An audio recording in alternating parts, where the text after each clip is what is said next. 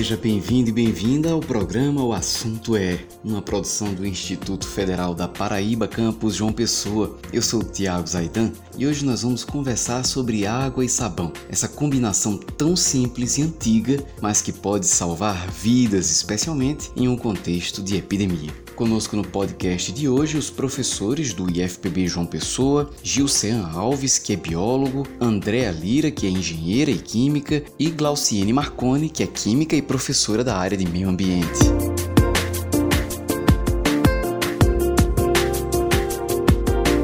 E é com Glauciene Marconi que nós começamos o podcast de hoje. Eu pergunto para ela do que é feito o sabão e como ele é fabricado. O sabão, ele é obtido através da mistura de ingredientes simples, que são água, gordura, uma base ou composto alcalino e sal. Esses ingredientes misturados, sendo aquecidos por um determinado tempo, vão gerar sabão. No século I depois de Cristo, esse processo de obtenção do sabão, ele foi bastante difundido. E o que era utilizado na época como gordura? Né? Era utilizada a gordura animal na forma de sebo de carneiro, sebo de boi ou sebo de porco, que era misturado a cinza vegetal sendo cozido, também adicionado água.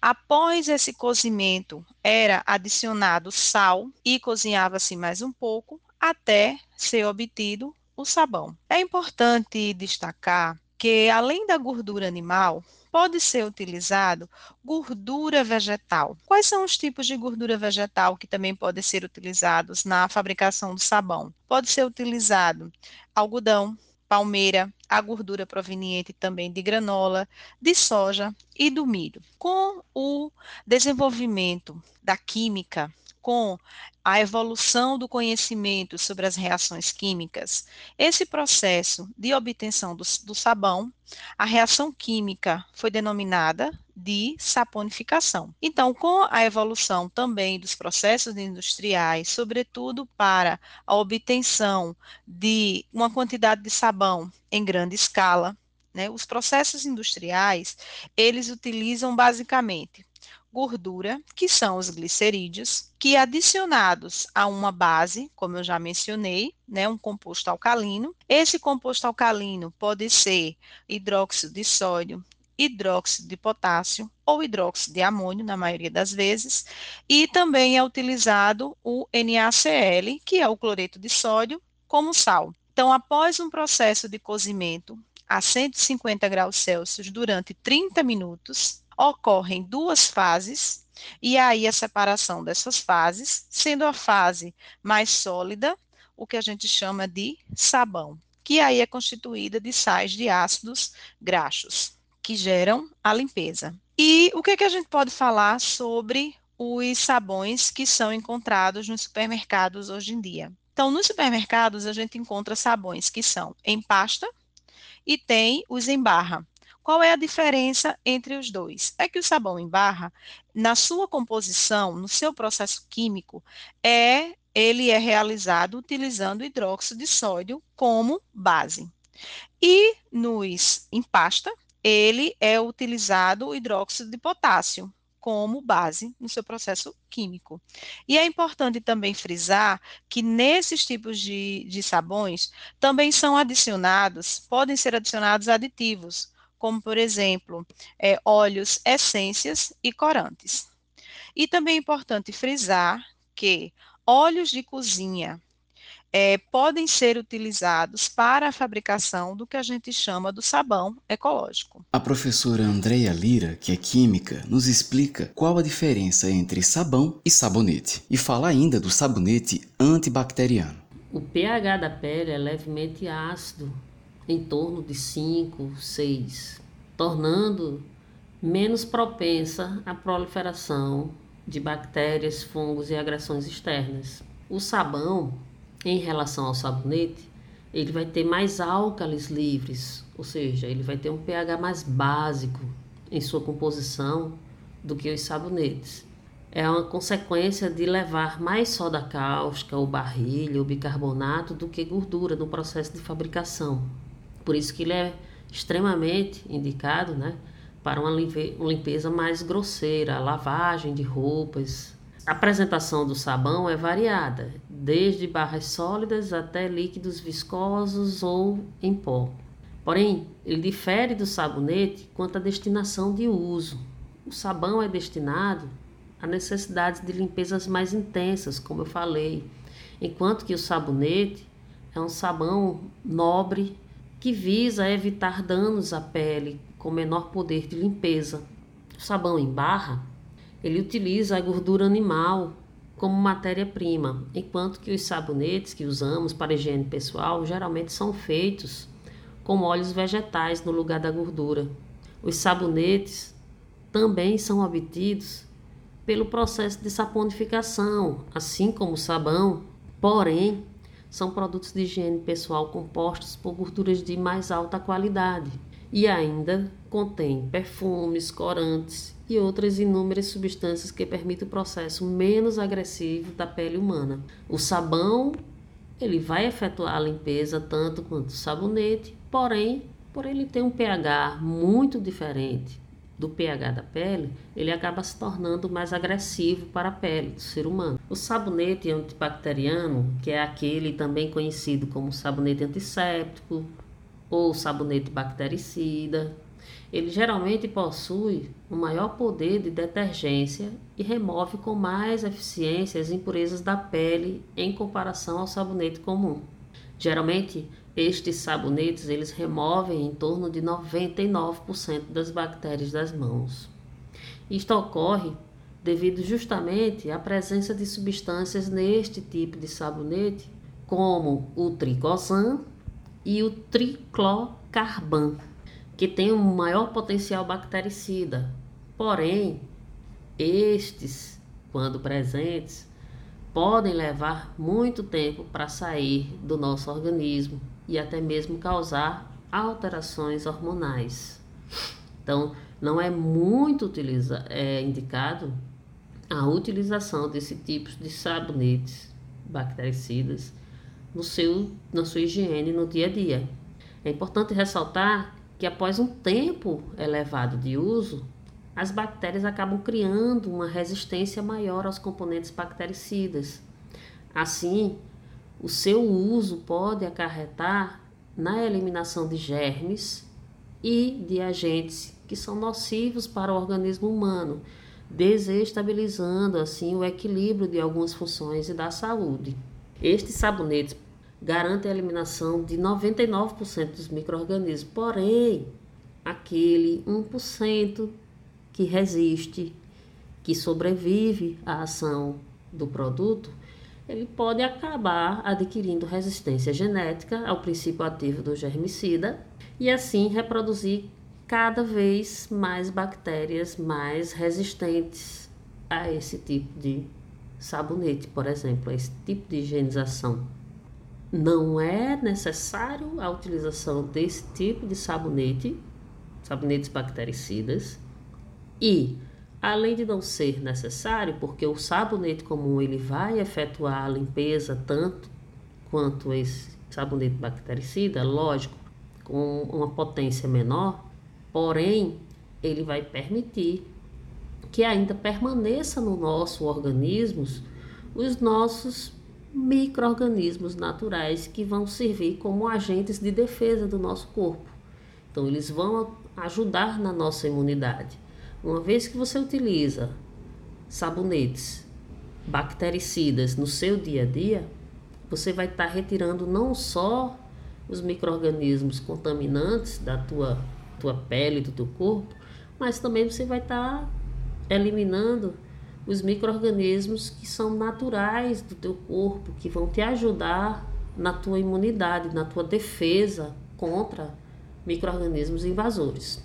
O professor de microbiologia Gilcean Alves explica a importância de lavar as mãos, especialmente nesse contexto de pandemia. a utilização do álcool gel e, e a lavagem das mãos com sabão, sabonete, detergente é muito importante, porque quando você utiliza o sabão, né, ele destrói um, um, digamos assim, uma camada de lipídios que existe na cápsula de vírus, destruindo essa camada de lipídios, o vírus morrerá.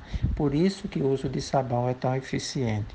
O sabão ele é importantíssimo para eliminar o vírus, porque ele mata o vírus, então ele é muito eficiente. Professora Andréa Lira, e qual é a forma correta de lavar as mãos para que essa mágica da água e do sabão funcione? A eficácia da higienização simples das mãos com água e sabonete ou sabão depende mais da técnica e do tempo gasto durante o procedimento que normalmente dura em, em torno de 20 segundos. Ou seja, não adianta você lavar as mãos simplesmente de qualquer forma. Você tem que tentar higienizar ao máximo todas as partes constituintes da mão. Estudos comprovam que a lavagem por 15 a 30 segundos reduz consideravelmente o número de microrganismos nas mãos. Em menos de 15 segundos, você não consegue higienizar devidamente todas as partes das mãos. E mais de 30 segundos acaba sendo um tempo superior ao necessário, onde não vai adiantar passar mais tempo para obter-se uma maior higiene. Na lavagem das mãos, a primeira coisa a se fazer é retirar anéis, pulseiras, relógios, quaisquer adornos que você utilize. Em seguida, a gente abre a torneira e molha as mãos, de preferência sem encostar na pia, principalmente se for uma pia utilizada por muitos usuários, porque esta pia vai ser uma fonte, acaba sendo uma fonte de contaminação. Colocar nas mãos cerca de dois jatos de detergente ou sabonete líquido, que dá aí em torno de 5 ml mais ou menos. O sabão deve ser de preferência líquido, principalmente porque o sabão em pedra acaba permitindo o acúmulo de sujidades e bactérias nos suportes e nas superfícies de armazenamento, as chamadas saboneteiras. Segue então ensaboando as mãos, friccionando-as por aproximadamente 15 segundos. Durante este tempo, deve-se friccionar a palma e o dorso das mãos com movimentos circulares uma da outra. Esfregar bem os espaços entre os dedos, as articulações, o polegar, as extremidades dos dedos na palma da mão para efetuar a limpeza das unhas. Por último, lavar também os antebraços ensaboar bem os braços até a altura mais ou menos dos cotovelos, ou próximo aos cotovelos. Em seguida, é apenas enxaguar as mãos e antebraços em água corrente abundante, retirando totalmente o resíduo do sabão. Após isso, basta enxugar as mãos com papel toalha ou toalha limpa se tiver em casa. Porém, prestar atenção que fora de casa deve-se utilizar apenas papel toalha e com este papel toalha nas mãos é que você efetua o fechamento da torneira, ou seja, não toque com a sua mão limpa na torneira para fechá-la. E vale lembrar que o uso de luvas não exclui a lavagem das mãos. Procure manter líquidos antissépticos para seu uso pessoal, caso não exista lavatório no local, como por exemplo o álcool 70 em gel e tem-se comprovado que a contagem de micro-organismos sob as unhas e quando se está usando anéis, relógios e pulseiras é muito, mas muito mais alta. Ou seja, mantenha as unhas tão curtas quanto possível e remova todas as joias, bijuterias, adereços antes da lavagem das mãos. Professora Glauciene Marconi, quais os impactos ambientais causados pela espuma resultante do uso do sabão e do sabonete. Posso destacar a poluição aos corpos hídricos, que é causada principalmente pelo lançamento de efluentes domésticos brutos nos corpos d'água. Então, quando o esgoto doméstico ele é lançado no rio e tem associado eventos de chuva e de uma vazão baixa desse rio, se tem muita quantidade de esgoto contendo resíduos de sabão e sabonete, pode ocorrer a formação da espuma. Essa espuma ela age como uma camada entre a superfície da água e a atmosfera, que vai causar o impedimento dos raios solares atingirem a coluna d'água e também a troca gasosa.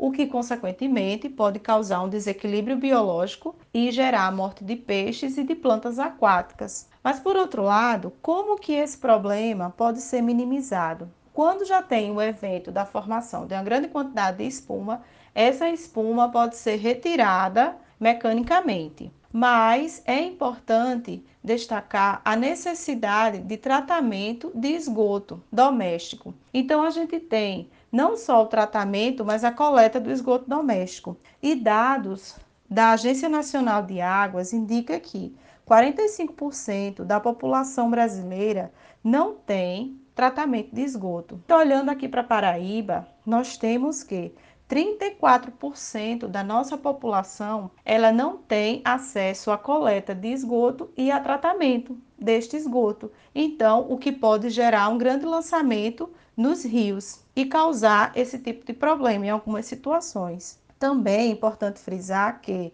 de acordo com o Instituto Trata Brasil, 100 milhões de pessoas no Brasil eles não têm acesso a tratamento de esgoto. E que desses 100 milhões que não têm acesso, 13 milhões são crianças e adolescentes, o que é um número bastante expressivo e mostra que a nossa população ela precisa de coleta e tratamento de esgoto para evitar esse tipo de poluição e de danos aos corpos hídricos. O nosso programa está acabando nós contamos com a participação do professor Gilcean Alves, professora Andréa Lira e professora Glauciene Marconi. O programa O Assunto É é uma realização do campus João Pessoa do Instituto Federal da Paraíba. Para falar conosco, você pode entrar no site ifpb.edu.br. O campus João Pessoa do IFPB fica na Avenida 1 de Maio, no bairro de Jaguaribe. A produção e a apresentação do programa O Assunto É é de Tiago Zaidan. A música tema do programa é de Jay Lang. A coordenação de comunicação é de Juliana Gouveia. A responsável pela mídia social e pela distribuição do nosso podcast nas plataformas é Etienne Mozart e a coordenação de audiovisual é de Adilson Luiz Silva. Lave sempre as mãos, cuide-se bem e até a próxima.